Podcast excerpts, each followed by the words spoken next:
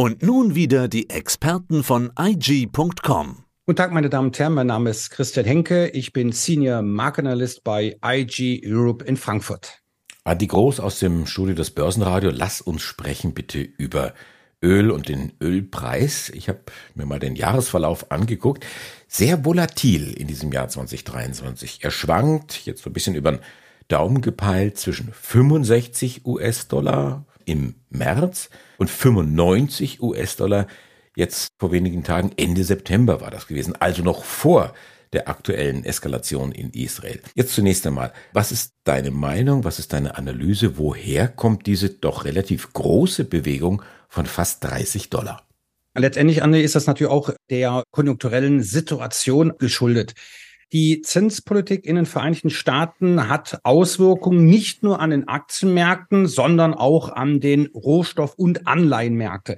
Die Frage ist natürlich, hat die Fed jetzt mit den Zinserhöhungen vier Stück in der Folge A 75 Basispunkten vielleicht den Grundstein für eine Rezession gelegt oder nicht. Und im Augenblick sieht es danach aus, als würden die Vereinigten Staaten nicht in eine Rezession rutschen. Ja, und das führt natürlich dazu, ne, wenn wir uns auch den historischen Vergleich anschauen, so volatil ist der Ölpreis ja letztendlich nicht, aber er reagiert sehr gerne natürlich auf die Zinspolitik, aber natürlich auch auf geopolitische Risiken. Darüber werden wir auch sprechen. Da gibt es jetzt im Moment doch einiges. Und vor allem natürlich auch einer der größten Abnehmer des schwarzen Goldes, natürlich auch China oder China, je nachdem, wo man wohnt und wie man es ausspricht die kehren ja doch auf den Wachstumspfad zurück. Und das sind natürlich Argumente, die dafür sprechen, dass der Ölpreis auf einem sehr hohen Niveau ist. Es gibt natürlich auch Experten und auch Researchhäuser, die sagen,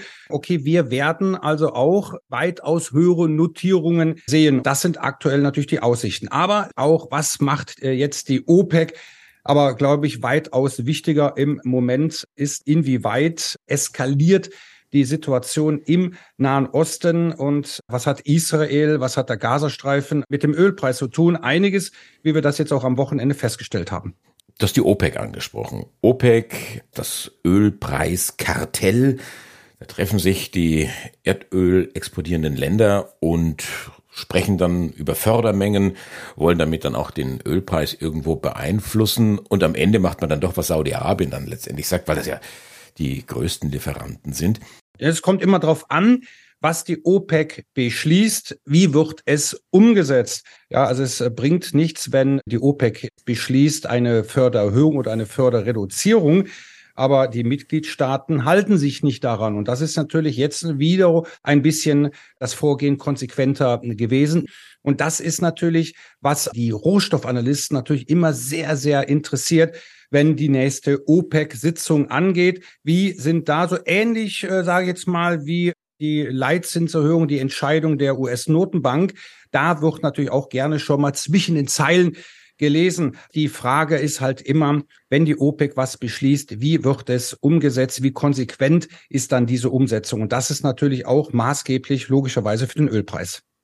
Diese Logik, also wir senken jetzt die Fördermengen, das sollte jetzt den Preis anheben.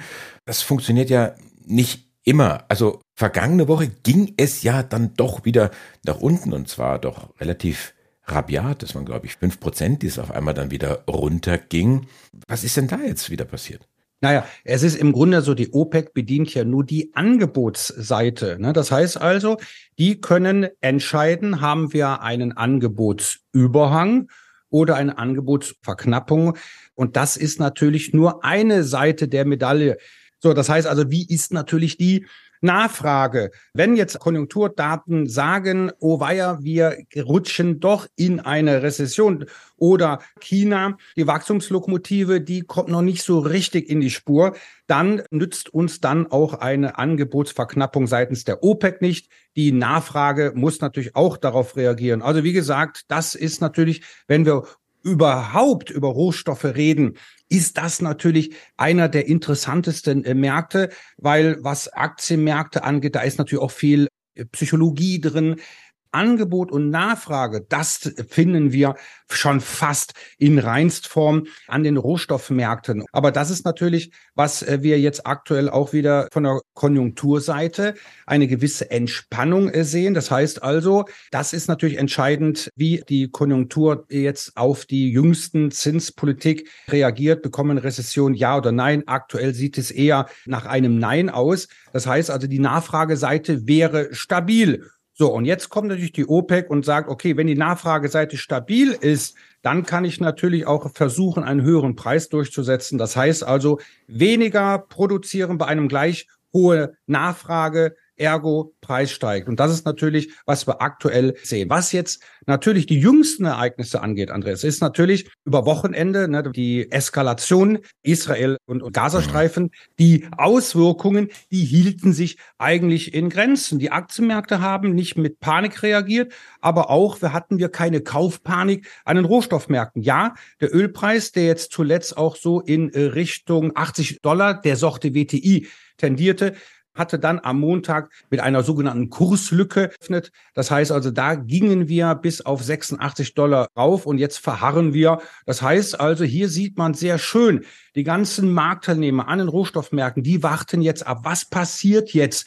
Wenn man sich dann noch gestern Abend die jüngsten Nachrichten anschaut, ja, dass Israel eine Bodenoffensive plant, das sind natürlich alles Nachrichten, die uns jetzt nicht unbedingt auch zur Entspannung führt, sondern das kann natürlich auch dazu führen, dass vielleicht nochmal der Ölpreis anspringt.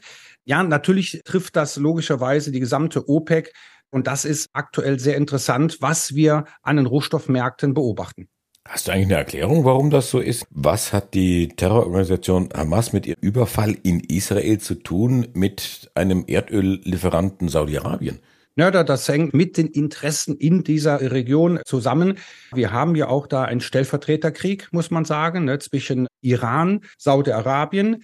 Die sind sich halt im Grunde nicht grün. Und das spielt natürlich auch eine wichtige Rolle und wie reagieren die Vereinigten Staaten darauf? Und das alles, das ist natürlich sehr komplex, das fließt natürlich mit rein, das führt natürlich zu einer Verunsicherung.